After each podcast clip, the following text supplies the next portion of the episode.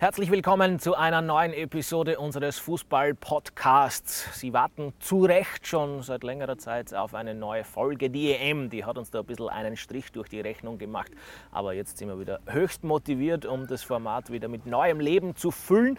Und zum Comeback bin ich dankenswerterweise bei einem echten Kapazunder eingeladen. Er ist eine der schillerndsten Trainerpersönlichkeiten in der Geschichte des österreichischen Fußballs. Ich freue mich sehr, dass er Zeit für uns findet. Hallo Ernst Dokopil. Hallo.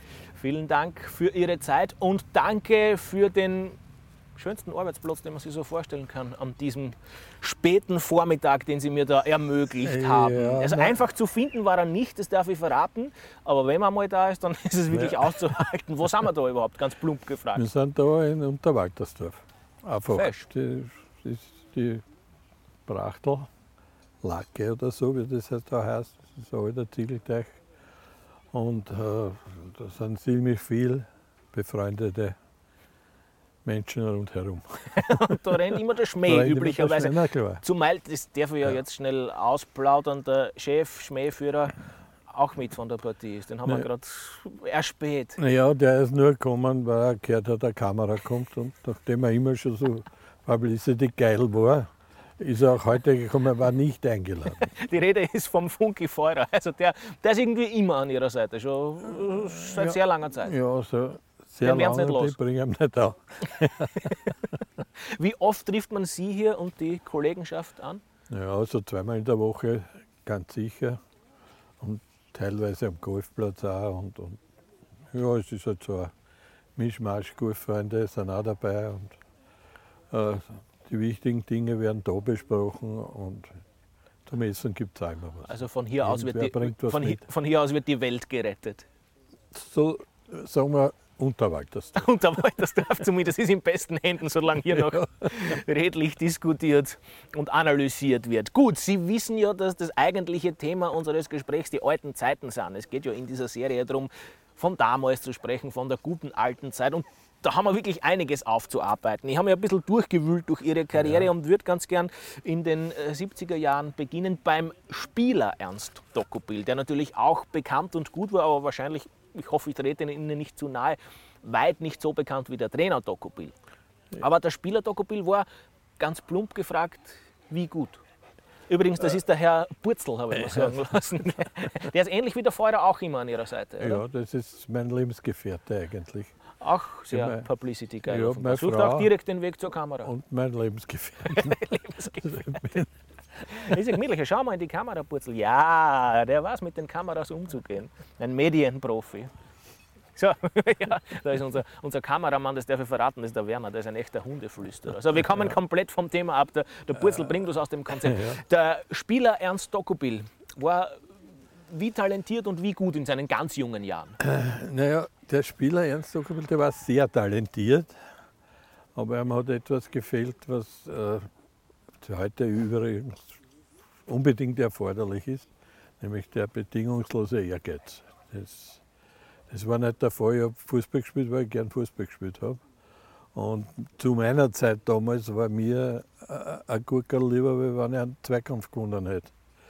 Und äh, das habe ich aber nie ablegen können. Ich habe es zwar dann selber gewusst mit der Zeit, aber es war, ich war einige Mal in der Nähe vom Torschützenkönig in der Liga.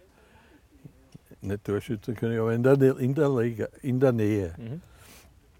Und ansonsten war ich überall Kapitän in jeder Mannschaft, wo ich gespielt habe. Und das war äh, auch ein Erfolg für mich, wie, wie ich finde, als Fußballer. Und ich war auch zweimal beim Leopold Straßen im Teamkader, im, äh, nicht, auf Abruf.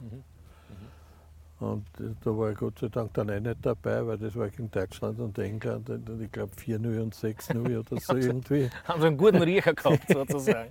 Ja, ja, der Starek war damals der, der mir das zusammengehauen hat, weil der ist verletzt mitgefahren. Ja, ja, ja. Und zwar ich gefahren. Dem sagt man ja ähnliche Anlagen nach. Der, von dem sagt man ja, dass er ein sehr guter Kicker war, vielleicht auch nicht immer der allerernsthafteste. Ja, der Starek war schon ein Kämpfer. Das, das, war, das hat ihm schon äh, geholfen. Der, der war nicht so wie ich, ich war viel mehr auf Technik.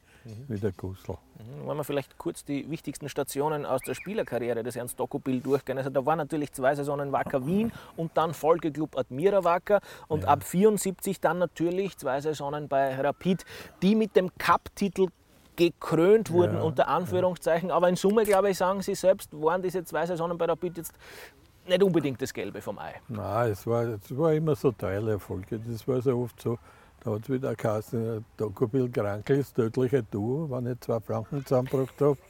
Das nächste Mal. Also die Medien waren damals schon so wankelmütig. Offenbar. Ja, ja, ja. Da, da war es eben so, dass dann immer ein anderer hergehört hat, anstatt mir, weil ich ja doch nicht so der große Kämpfer war, wie es für Rapid üblich gewesen wäre und wie es notwendig gewesen wäre für Rapid. Aber äh, ja, ich habe mich mehr wohlgefühlt bei Wacker Wien oder bei Simmering. Da habe ich wirklich Erfolge gehabt, persönliche.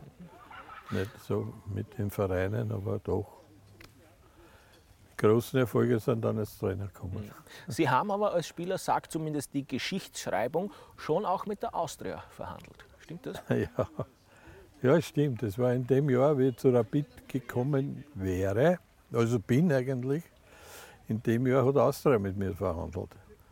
Äh, der Josi Walter und äh, es war lustig, weil das war gerade die Zeit, wo die Handgelder abgeschafft wurden. Und da hat mir der Josi Walter sehr wohl äh, bezirzt. Ein erklägliches Handgeld geboten. Aber bei mir war es halt so, ich habe schon einen Vorvertrag mit Rapid gehabt, mit dem Traxler damals. Und ich habe mir ausgerechnet als Techniker bei Rapid. Das waren sehr viele Kämpfer. Man hat gedacht, die passt dort besser rein, aber es war nicht so.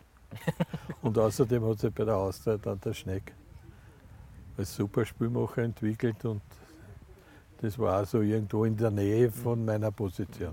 Es heißt auch, Sie wären damals im Rapid-Kader der einzige Nicht-Profi gewesen. Stimmt. Und hätten ja. bei der Pensionsversicherungsanstalt. Ja, ja, sehr gut vorbereitet. ja, ein bisschen muss man schon Respekt zollen einem ja. hochkarätigen Interviewpartner. Ja, ja stimmt. Das, äh, ich, war eigentlich Vollzeit beschäftigt, der, äh, bei Rapid nicht mehr. Aber bei den anderen Vereinen immer. War eine ganz schöne Karriere gemacht in der Pensionsversicherung. Und das wollte ich dann aber auch nicht mehr aufgeben und gut war es. Also 76 ging es dann zurück zu Simmering und dort schon langsam mehr oder weniger nahtlos über in den Trainerjob. Das war dann, glaube ich, 78. Damals war der Ernst Dokopil 31 Jahre jung. Ja. Sie waren mehr oder weniger der Nagelsmann der 70er Jahre. Kann man das so sagen? Ah, naja, der ist glaube ich noch jünger. Der war, stimmt schon, der war Mitte 20 schon Aber Cheftrainer. Ich habe schon die Ausbildung fertig gehabt mit 27 ungefähr. Ich habe schon immer gewusst, ich, ich will unbedingt Trainer werden, weil ich mir dachte, ich kann manche Sachen besser als die, die mich trainiert haben. Und es war, es war überall, überall eine schöne Zeit gehabt, wirklich bei jedem Verein als Trainer. Und ich war, wenn man die, die, die Blockzeit immer anschaut, war überall vier Jahre. Bis auf Rapid. Bei Rapid war ich dann in, in Summe sieben Jahre. Mhm, also auf Rapid werden wir selbstverständlich noch gesondert zu sprechen ja. kommen. Da könnte man wahrscheinlich eine eigene Aufzeichnung machen mit Ihren Erlebnissen bei und mit Rapid. Aber Sie haben ja auch bei anderen Trainerstationen de facto sehr zumindest dann später namhafte Spieler unter ihren Fittichen gehabt. Ja. Bei Simmering zum Beispiel keinen geringeren als einen gewissen Toni Polster. Ja, das stimmt. Der ist jetzt kein ganz schlechter in der Geschichte den, des österreichischen Fußballs. Toni habe ich entdeckt in einem Juniorenspiel am Stadiontrainingsplatz bei der Austria.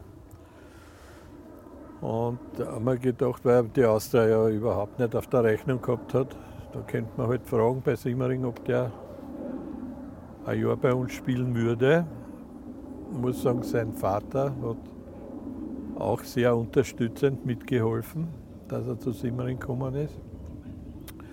Und der hat da schiefe Tore geschossen und da ist einige Spiele entschieden und hat auch mitgeholfen, dass wir dann in die erste Liga aufgestiegen sind zwei Jahren ihrer Amtstätigkeit ist sie dann eben in die Bundesliga gegangen.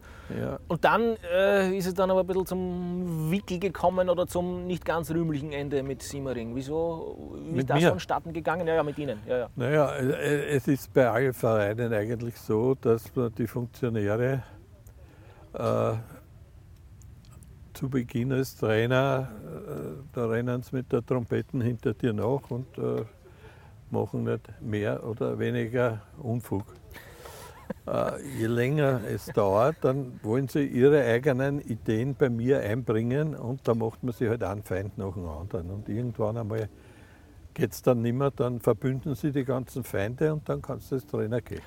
So ist es. das ist aber sehr lapidar ja, es stimmt so. Es ist tatsächlich so. Gebracht. Es sind immer so Kleinigkeiten, die, die der einen nach dem anderen abspenstig machen und irgendwann ist halt das ganze Präsidium oder der ganze Vorstand dann gegen die und ja, dann muss es halt gehen. Ne? Erst die Funktionäre, dann kommen die Journalisten auch noch dazu. Die waren jetzt ja, auch nicht immer ihre allerbesten nein, Freunde, ich das richtig? Meine allerbesten Freunde, ich betonen.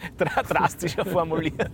ja, die, die, waren nur meine Freunde, wenn sie nicht anders konnten, weil ich so große Erfolge habe, hat, gehabt habe.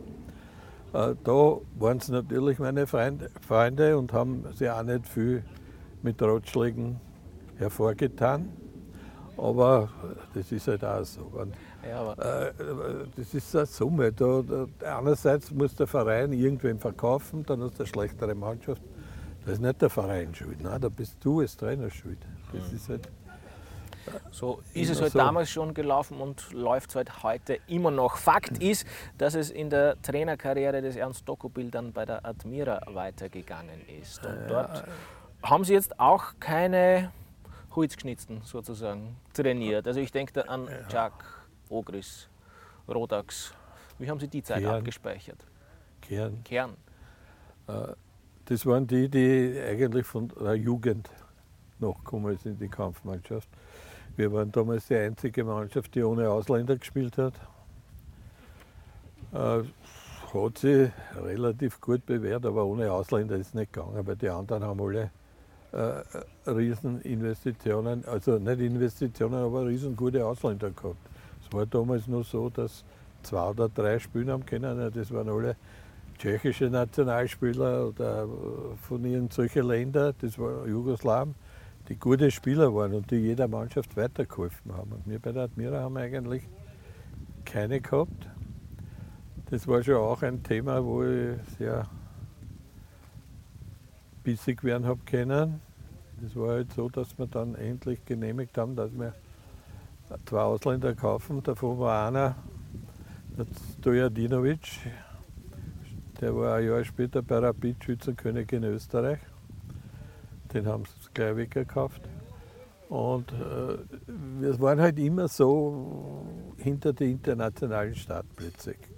Im Anplatz hinten noch oder einmal waren wir, glaube ich, nur ein Tor hinten noch sogar. Also es war schon so, dass sie aus den Jungen wirklich gute Spieler entwickelt haben alle. Und es war ja immer ein Markenzeichen von ja. Ihnen, mag ich sagen, dass Sie eben genau mit diesen jungen Spielern ganz gut können. Ja. Und offensichtlich haben Sie bewusst oder unbewusst auch mit Gefrastern ganz ja, gut umgehen können müssen, nämlich auch später bei der BIT. Wie haben Sie so die denn ganz grundsätzlich gehandhabt? Oder was war, was war da Ihr Rezept? Bei mir war es so, dass ich eigentlich schon immer äh, äh Interesse gezeigt habe, was ist denn das für ein Spieler, was hat der für eine Art. Also das habe ich schon oft gewusst oder zumeist gewusst. Und wenn man einer gesagt hat, jetzt sage ich ein Beispiel, den Ivanov, da hat den Schweizer Teamchef, der hat bei Neuchâtel damals gespielt, den Schweizer Teamchef angerufen und der hat gesagt, Hände weg, das ist ein Narr. Ich gesagt, gut, dann nehmen wir. Qualifikation bestanden. Es kommt davon her, dass ich eigentlich selber ein, ein problematischer Spieler war. Ich war nicht der Spieler, den man so, so einfach, ich habe oft hinterfragt und, und glaubt, ich weiß es besser. Was wahrscheinlich auch nicht immer gestimmt hat. Aber ich habe diese Spieler deshalb gern gehabt, weil das Entscheidungsbringer sind. Fast immer. Wobei beim Ivanov in die eine wie auch in die andere Richtung. So ist es. äh, der, sag ich ja, was weiß ich, der Kühlbauer, nicht? das ist auch ein problematischer Spieler gewesen. Aber der hat sich am Feld durchgesetzt. Der hat sich, äh, äh wie soll ich sagen, die, die problematisch sind, die bringen auch am Feld Entscheidungen. Die setzen sie durch, die fürchten sie weniger und das sind halt brauchbar für mich. Mhm. Und bei mir war es überall so, dass die immer brauchbar waren. Wirklich gute. So, jetzt sind wir zwar chronologisch durcheinander gekommen, macht aber gar nichts. Wir werden schon irgendwie Ja, wieder den Weg ja. zurückfinden, weil wenn Sie mir schon das Stichwort Ivanov liefern, dann Ja. mag ich das natürlich sehr dankbar aufnehmen. Wie oft ist er zu spät zum Training gekommen? Äh, sehr oft, aber er hat immer wirklich eine gute Ausrede gehabt. Na bitte. Und äh, das war für mich schon alles. Ich habe schon lachen müssen, wenn er mir das erzählt hat. Er ist sehr oft zu spät gekommen, aber ich konnte ihm den überhaupt nicht besser. Der hat das am Samstag alles wieder reingebracht, was er vielleicht irgendwie in der Trainingszeit ein bisschen versammelt hat. Ja, aber Sie, Sie mussten ja trotzdem auf, aufs Mannschaftsgefüge auch achten, oder? Ja, also, man kann äh, nicht einem alles durchgehen lassen. Nein, eh nicht. Aber es ist so, wenn ich mir jetzt den Peter Schöttl nimmt, den hat das gestört, nicht? Mhm. dass der immer auf spät gekommen ist. Das gestehe ich ihm auch zu und da hat er auch recht gehabt. Mhm. Aber für mich war der Erfolg von der ganzen Mannschaft wichtiger, wie dass ich den auch Geldstoff kriege. Klar, der Geldstoff kriegt, aber ich weiß nicht, ob der jemals auch nicht zahlt. Hat der Nutzer alles gemacht. Nutzer war der damalige inoffizielle Präsident, der dem Ivanov der auch auch gekauft. den, ja, den. Ferrari geborgt oder Ja. geliehen hat. Ja. Andi Marek hat erzählt, er hat einmal auf der Strecke Wien, Waldviertel und Retour, ich glaube, fünf Strafzettel kassiert, weil er überall, überall reingefahren ist. Ihr äh, Kompagnon Funky Feurer, der ja ganze Bücher geschrieben hat mit den legendären Rapid-Wuchteln, erzählt übrigens auch gern, dass der Ivanov während einer Besprechung oder zumindest unmittelbar danach schon gerne mal aufs Klo geraucht hat, verschwunden ja. ist und eine Harzen war. War das so? Ich meine, beschwören kann ich es nicht, aber es war sicher so. War es auch ein bisschen, wenn Sie sagen, Sie wollen es nicht beschweren. Sie haben es natürlich mitbekommen, nehme ich an, aber ist es auch die Kunst eines Trainers, einmal bewusst wegzuschauen? Naja, äh, sagen wir so, ich bin schon ein bisschen älter und ich komme aus einer Zeit, da haben etliche Spieler Schnörne geraucht vor dem Match. Und da hat es immer welche gegeben, die in der Pause sich auch Zigaretten anzünden haben oder so. Nicht in der Kabine, irgendwo an die Bar, Brausen und so weiter. Ich habe das nicht so tragisch empfunden. Und äh, wenn man sieht, frühere äh, Spielerbesprechungen oder so irgendwas, die haben alle geraucht. War halt damals so. Ja, es war so. So, wir werden zu Rapid gleich noch einmal zurückkehren, aber jetzt muss ich irgendwie wieder in die Spur, nämlich in die chronologische Ja. Spur finden und Sie auf Ihre nächste Trainerstation ansprechen. Wäre ja sehr schlecht, wenn wir auf die vergessen würden. die, allerdings, zumal Sie ja bei der Vienna dann auch ganz schön ordentlich für Furore gesorgt haben ja. und auch dort spätere Kapazunder hervorgebracht haben. Ich denke an Stöger, Herzog, Herauf, Glatzmeier. Wen habe ich denn sonst Russ. noch? Russ natürlich. Und praktisch alle sagen, und diese Schnipsel sind ja überliefert und auf YouTube teilweise noch dokumentiert. Der Andi Herzog hat das erst vor kurzem bei uns im Podcast gesagt. Also der Dokobil war mein sportlicher Ziehvater, der war das Beste, was mir als junger Spieler passieren hat können. Auch äh, Peter Stöger hat dann gemeint, der war so was wie ein sportlicher Vater für mich. Wie viel Anteil an den späteren Karrieren dieser genannten Herrschaften messen Sie sich denn selbst bei? Ich würde sagen, auch wenn es keiner zugibt, auch jeder hat ein bisschen was von mir mitgenommen. Ganz sicher. Bin überzeugt. Und, und das ist. Manche haben wir ein bisschen auseinandergelebt jetzt, nachher dann, aber es gibt welche, äh, die puzzeln mir immer noch, wenn sie mich sehen. Und das gefällt mir einfach. Das ist recht lieb. Und das ist irgendwie, na gut, das waren doch irgendwie meine Buben. Obwohl es ja nicht sind. Aber Sie haben sie ins, ins Herz geschlossen.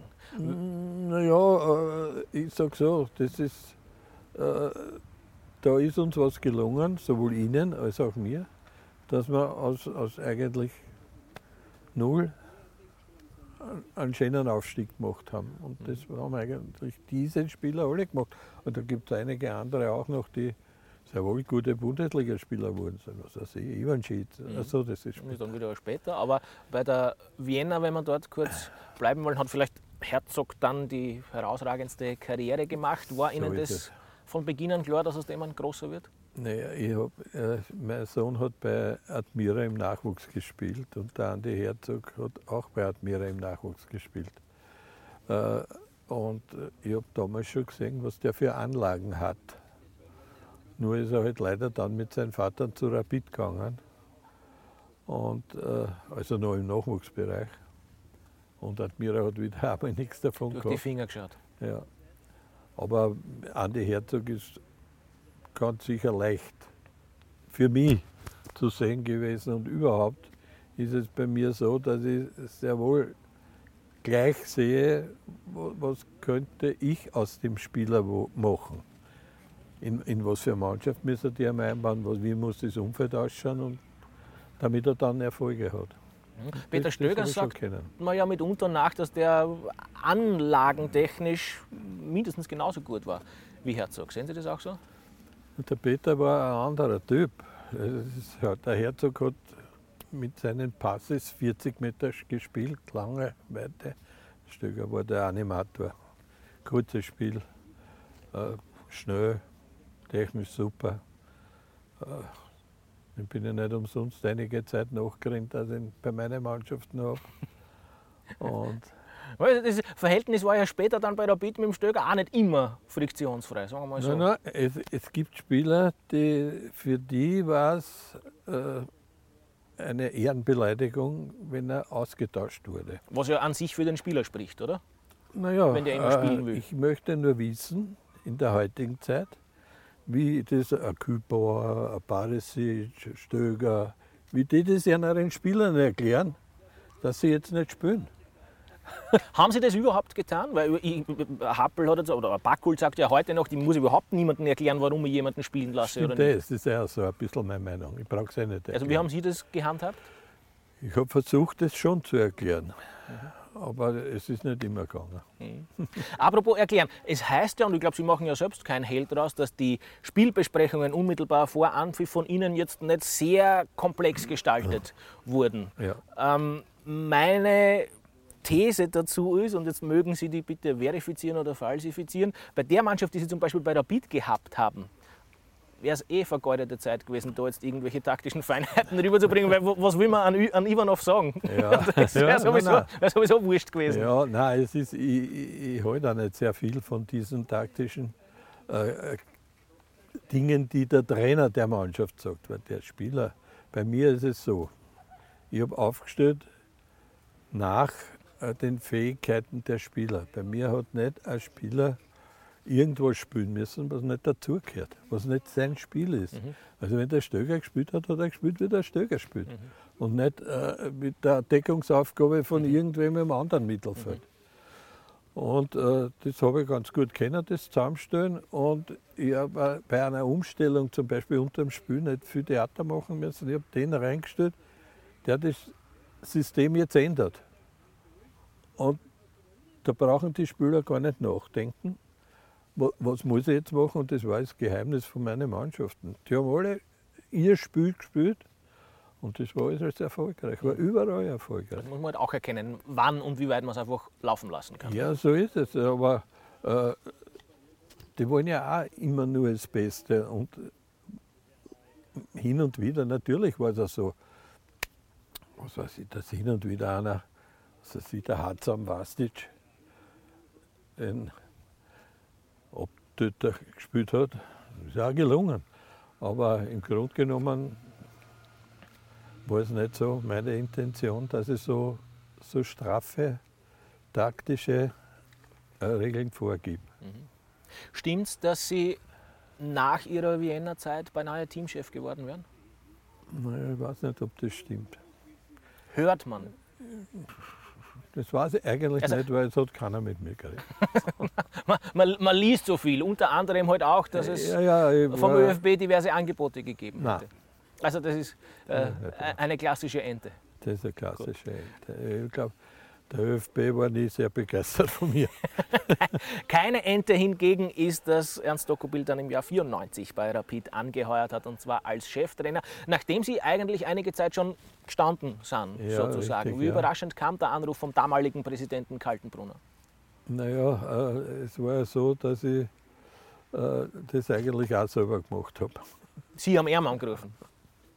Ja, es war ja nicht so, dass Rapid mich ausgesucht hätte. Aber ich habe gesagt, schau, ich, ich kannte Günter Kaltenbrunner gut, weil der war in Eisenstadt Trainer und wir haben oft taktische Dinge von gegnerischen Mannschaften ausgetauscht. Und also wir haben schon nicht so ein schlechtes Verhältnis damals gehabt. Und äh, bin eigentlich zu ihm gegangen und habe ihm gesagt, ich hätte das gern machen. Und ich glaube, ich habe schon mit Admira und Vienna gezeigt, das habe ich jetzt schon gehabt, jetzt wird zur Spitze. Aber der Kaltenbrunner hat damals eigentlich nichts mehr zum Reden gehabt.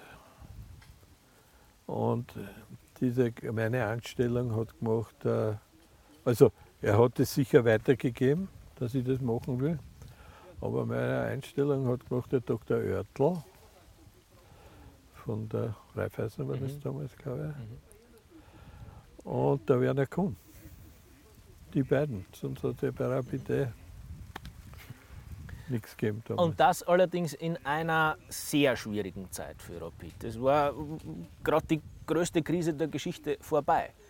Oder hat gerade Äh, be- der- Club hat mittendrin, be- ja, ja. gerade begonnen, sich zu rehabilitieren. Wieso haben Sie Aber- sich das unter Anführungszeichen angetan? Na, nicht angetan, weil ich, ich wusste eigentlich um die, äh, die Macht, die von Rapid ausgeht. Und ich, war sicher, dass, äh, dass ich einen Erfolg haben werde, denn ich habe Rapid gekannt. Ich habe diese einzelnen Spieler alle gekannt und, und ich, mein, ich kann nicht mit einer Mannschaft, wo, wo was weiß ich, ein Betzel, ein Schöttl, ein Konsel, ein Gübauer drinnen spielt, Siebter werden. Das ist einfach für mich unmöglich. Und äh, wir haben gewusst, und ich weiß es von den Mannschaften vorher, Admira und Wiener, du brauchst drei gute Spieler.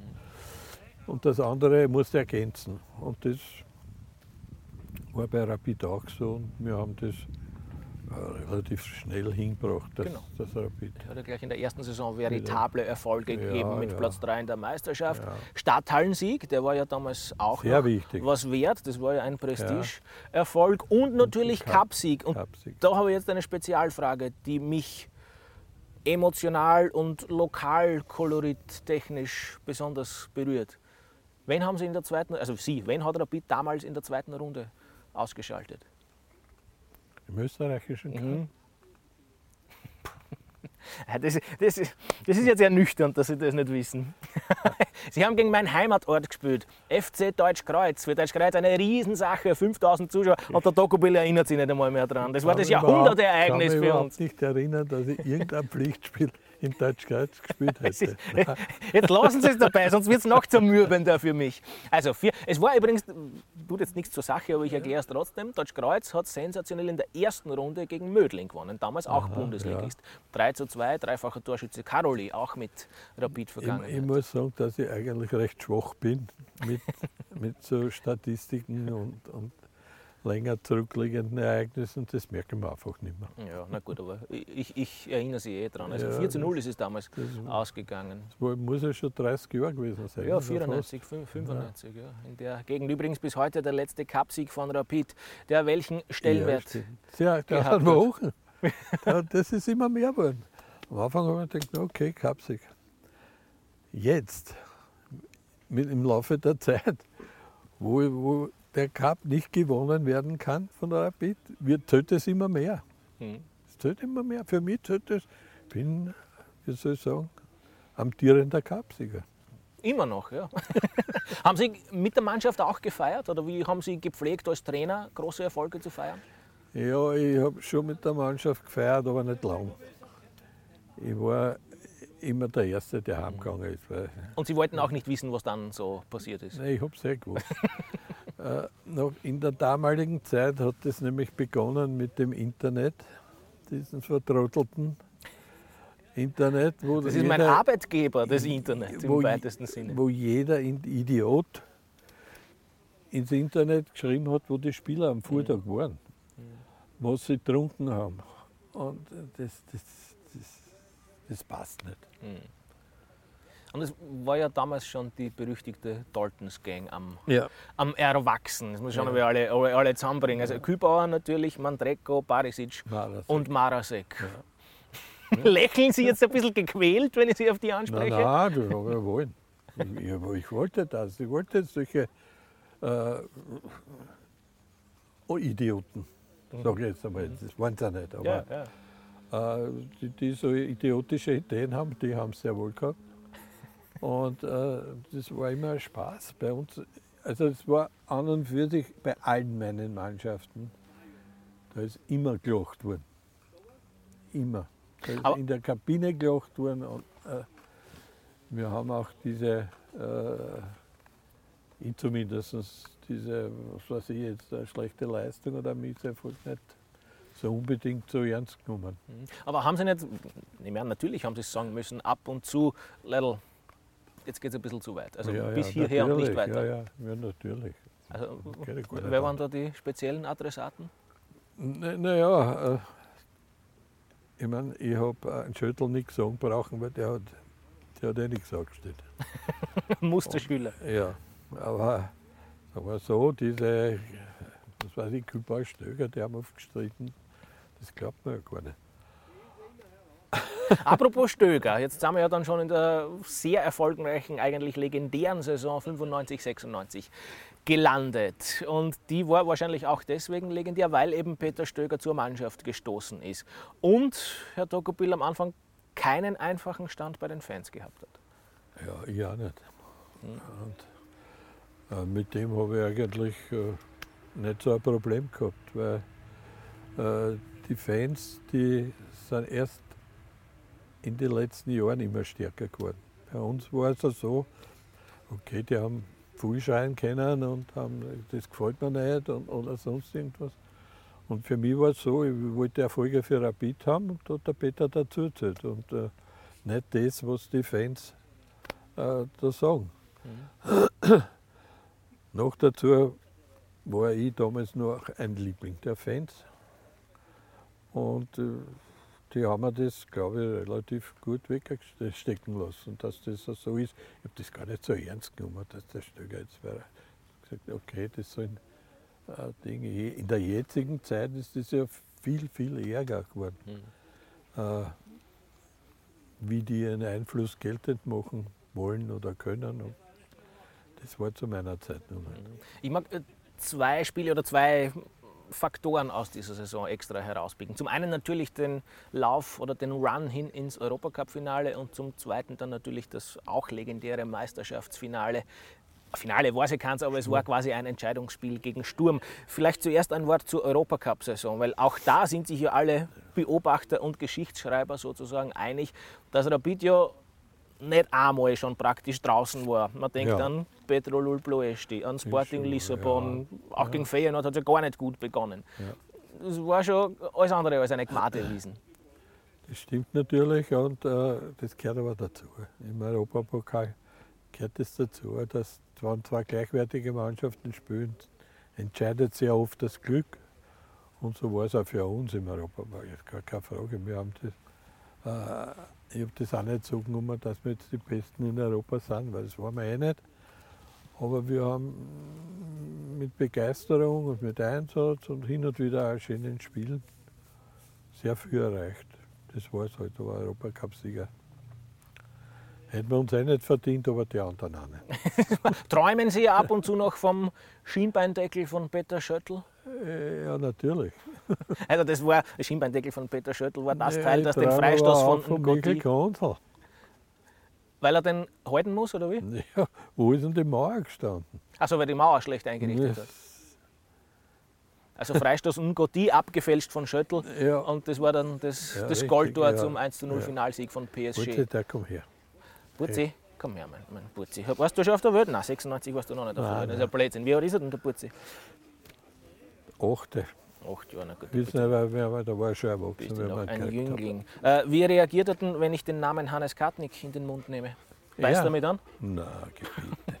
Beißen Sie noch, wenn Sie den Namen Kartnick hören? Ja, freilich. Schon? Ja. Werden da die, die Instinkte und die Beißreflexe geweckt? Nein, nein, das ist auch so. Weil ich, ich mein, der war ja, äh, wie soll ich sagen, äh, viel zu oft in, in, in einer Position, die ihm einfach nicht zugestanden ist. Weil die, die bei Sturm was kennen haben, das war der, der, der Osim und der Schilcher. Und er war ja praktisch Ja, aber dann hat er zumindest richtig eingesetzt oder die, die, die, wie sagt man, die richtigen Züge am Schachbrett gemacht. Oder muss man ihm das nicht der, so gut halten? der kennt kein Schachbrett. Also, ich entlogge Ihnen kein positives Wort über Kartnick, auch Nein, jetzt nicht. sicher nicht, weil der hat in seiner Blödheit äh, nicht gewusst, wo er aufhören muss. Der, Da, da werden wir uns um eine Gegenstellungnahme vom Karpnik bemühen. Ja, mal okay, schauen, ja, mal ja. schauen was er dazu sagt. Aber Karpnik, das darf ich auch kurz erklären, ist natürlich deswegen spannend, weil er damals äh, Präsident der Sturmmannschaft war, die Rapid lange gekitzelt hat in dieser Saison 95, Ja, 96 ja, ja. und dann in diesem Finalspiel 2 zu 0 verloren hat. Das war schon auch ein außergewöhnliches ja, Spiel. man muss aber sagen, dass dafür äh, war nicht, der Schilcher ins Häfen gegangen ist, der Kartnick Mhm. ins Häfen gegangen ist, äh, mit, mit dieser Politik, die er gemacht hat. Ich meine, Die halt dann schon. natürlich höchst erfolgreich war, muss man auch sagen. Sportlich super, eine super Mannschaft. Champions League und ja. Meistertiteln. Ja, das war aber der Schilcher. Un unbestritten, ja. Das lassen wir, lassen wir mal so stehen. Das machen wir eine, eine eigene Folge dazu, damit wir dem nachgehen. Ähm, der Meistertitel 96, wie ist denn der gefeiert worden? Haben Sie da noch Erinnerungen dran? Ah ja, der ist schon ausgiebig gefeiert worden, aber ich, ich war sicher nicht dabei bei diesen großartigen Feiern. Bei den Orgien sozusagen. Es ging weiter mit dem Champions League-Einzug in der Folgesaison und zwei Punkten, die Rapid geholt hat in dieser Champions League-Gruppenphase. Mit einem 1:1 gegen Fenerbahce Ja. und einem 1:1 gegen Juventus Turin daheim. Und schon waren die Journalisten da und haben gesagt, Herr Dokopil, Sie machen sich zu klar, Sie hätten mehr an die Mannschaft glauben müssen, da war mehr drinnen. Äh, da- da- Haben Sie was anfangen können damit? Ja, und da hat es eine andere Ursache gegeben, dass wir die Journalisten nicht in unserem Hotel schlafen haben lassen. Und damit ist es auch gegangen. Die haben sich verbündet und natürlich negativ berichtet. Weil es ist in dieser Champions League Phase, muss man schon sagen, da, da war, wer war denn da? Juventus, Manchester. Manchester, Fenerbahce, Ja, da waren die waren alle weit über uns zu stellen. Und leider haben wir uns auch klein gemacht, wie wir gegen die gespielt haben. Denn so schlecht waren wir nicht, dass, dass, dass wir uns so ergeben hätten müssen. Und äh, was da die Journalisten geglaubt haben, was aus der Mannschaft gemacht werden könnte vom Mhm. Trainer, da ich weiß nicht, ob so richtig zu, recht zu, zu euphorisch. Gut, das lassen wir gerne so stehen. Die Titelverteidigung hat jedenfalls nicht hingehaut. Da Ja. hat Salzburg etwas dagegen gehabt. Und dann war so eine These, die ich Ihnen auch jetzt so frech hinschleudern mag, dass die Disziplinlosigkeiten in der Mannschaft, also in der Rapid-Mannschaft, dann vielleicht doch ein bisschen Überhand genommen haben. Man denkt da an den Ausschluss von Ivanov im dann letztlich entscheidenden Spiel gegen Salzburg, äh, an andere Vorkommnisse. Haben Sie es dann vielleicht doch zu gut gemeint mit den Spielern? Haben, haben Sie die Leine zu lange gelassen? Glaube ich nicht. Aber es kann schon sein, wenn das eine Folge der langen Leine war, dann schon. Aber wenn das eine Folge von dem war, dass sie nicht mehr erreichen haben können, dann ist irgendwie verständlich, dass solche Blödheiten zu- zustande kommen. Weil Das, das gebe ich schon zu, aber